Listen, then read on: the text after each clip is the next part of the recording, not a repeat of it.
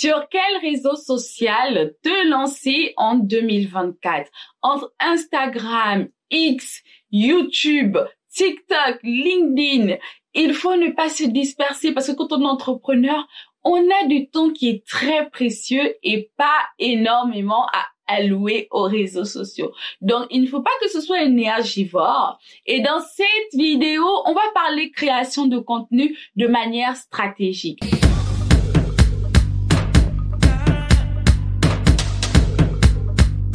Bonjour, bienvenue dans cet épisode de podcast. Je suis Cynthia Kibongu, passionnée de digital et infiniment convaincue que les réseaux sociaux sont un formidable moyen pour se former, monter en compétences et atteindre des opportunités. Aujourd'hui, on va parler réseaux sociaux, on va parler TikTok, on va parler YouTube, on va parler Facebook, on va parler Instagram, afin que tu puisses maîtriser les spécificités de chaque réseau social, mais au terme de cette vidéo, te lancer clairement sur un. Avant de te lancer dans un réseau social, il est important d'analyser quels sont les deux grands courants de notre ère. En observant le monde qui t'entoure, tu les as peut-être remarqués. Le premier, il est celui de l'accomplissement de soi. Il y a vraiment un engouement autour de l'accomplissement de soi en tant que personne. C'est pourquoi on voit davantage de personnes se former à l'entrepreneuriat, davantage de personnes s'intéresser au développement personnel, davantage de personnes s'auto-former. Les personnes ont envie de pouvoir s'accomplir, de se réaliser et de pouvoir exprimer leur potentiel.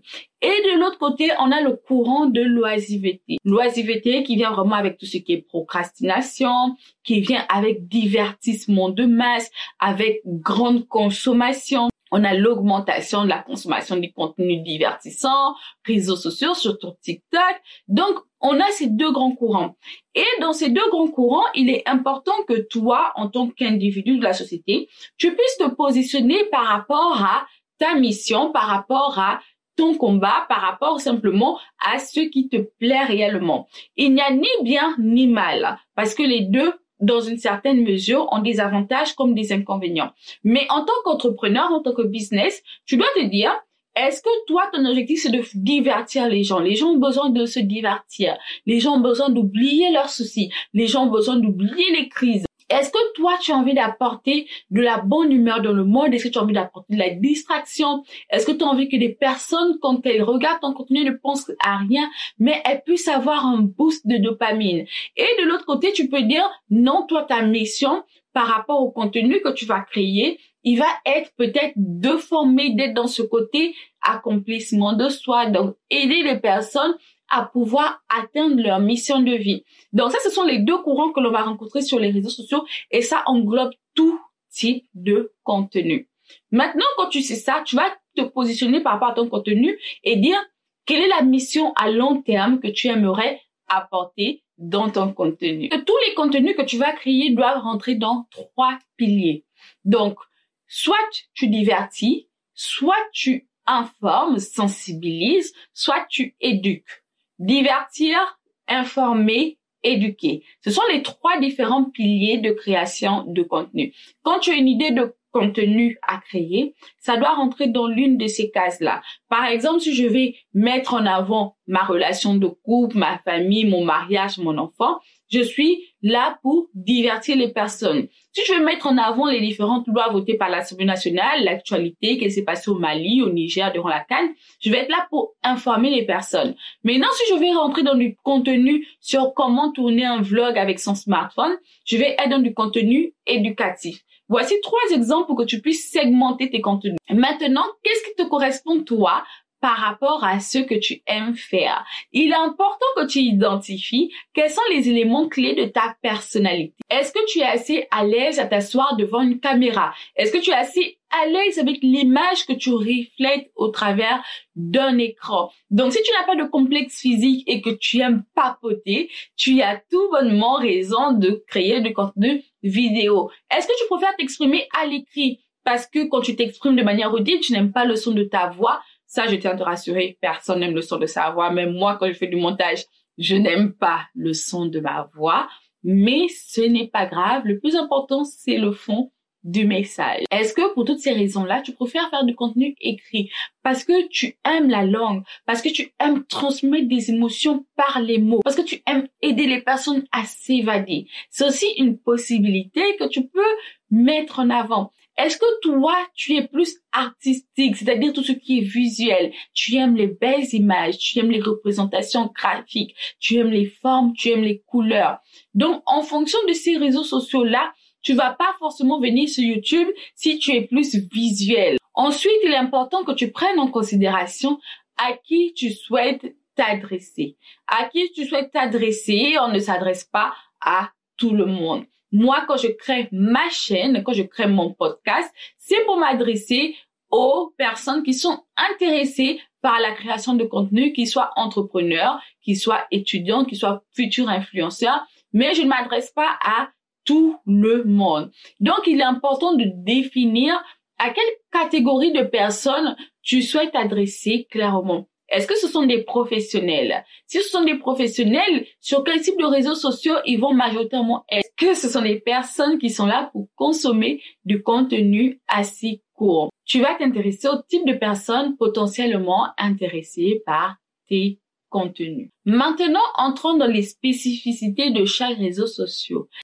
Si tu veux t'adresser aux leaders d'opinion, aux personnes qui ont des enjeux diplomatiques, qui ont des enjeux politiques à faire valoir et que tu n'aimes pas forcément écrire de longs pavés, tu peux aller sur X sur Twitter. Donc, euh, tu vas mettre du contenu court. Tu vas pouvoir discuter. Tu vas pouvoir faire des débats avec des personnes qui sont de la même synergie que toi. Si tu aimes du contenu écrit, bien écrit, avec un visuel impactant et que tu veux t'adresser aux professionnels, surtout si tu es dans une stratégie B2B, tu vas préférer LinkedIn parce que sur LinkedIn, il y a majoritairement des professionnels. Le registre est assez soutenu, voire courant, et tu vas pouvoir t'adresser à des personnes sur les thématiques de ton choix en fonction de leur secteur d'activité.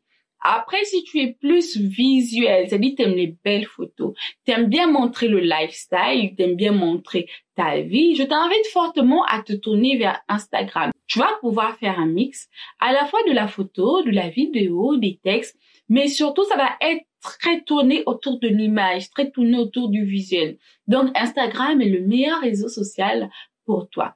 Maintenant, si tu adores former les personnes, tu as envie de distribuer du contenu à forte valeur ajoutée. Sur TikTok, par exemple, tu vas pas aller parler aux gens comme là je le fais sur YouTube, venir expliquer comment créer du contenu parce que les gens n'ont pas le temps pour ça. Les gens sont là pour consommer du contenu rapide, distrayant et efficace. Donc tu vas privilégier YouTube pour montrer toutes les techniques que tu maîtrises, pour rentrer en profondeur dans ton sujet.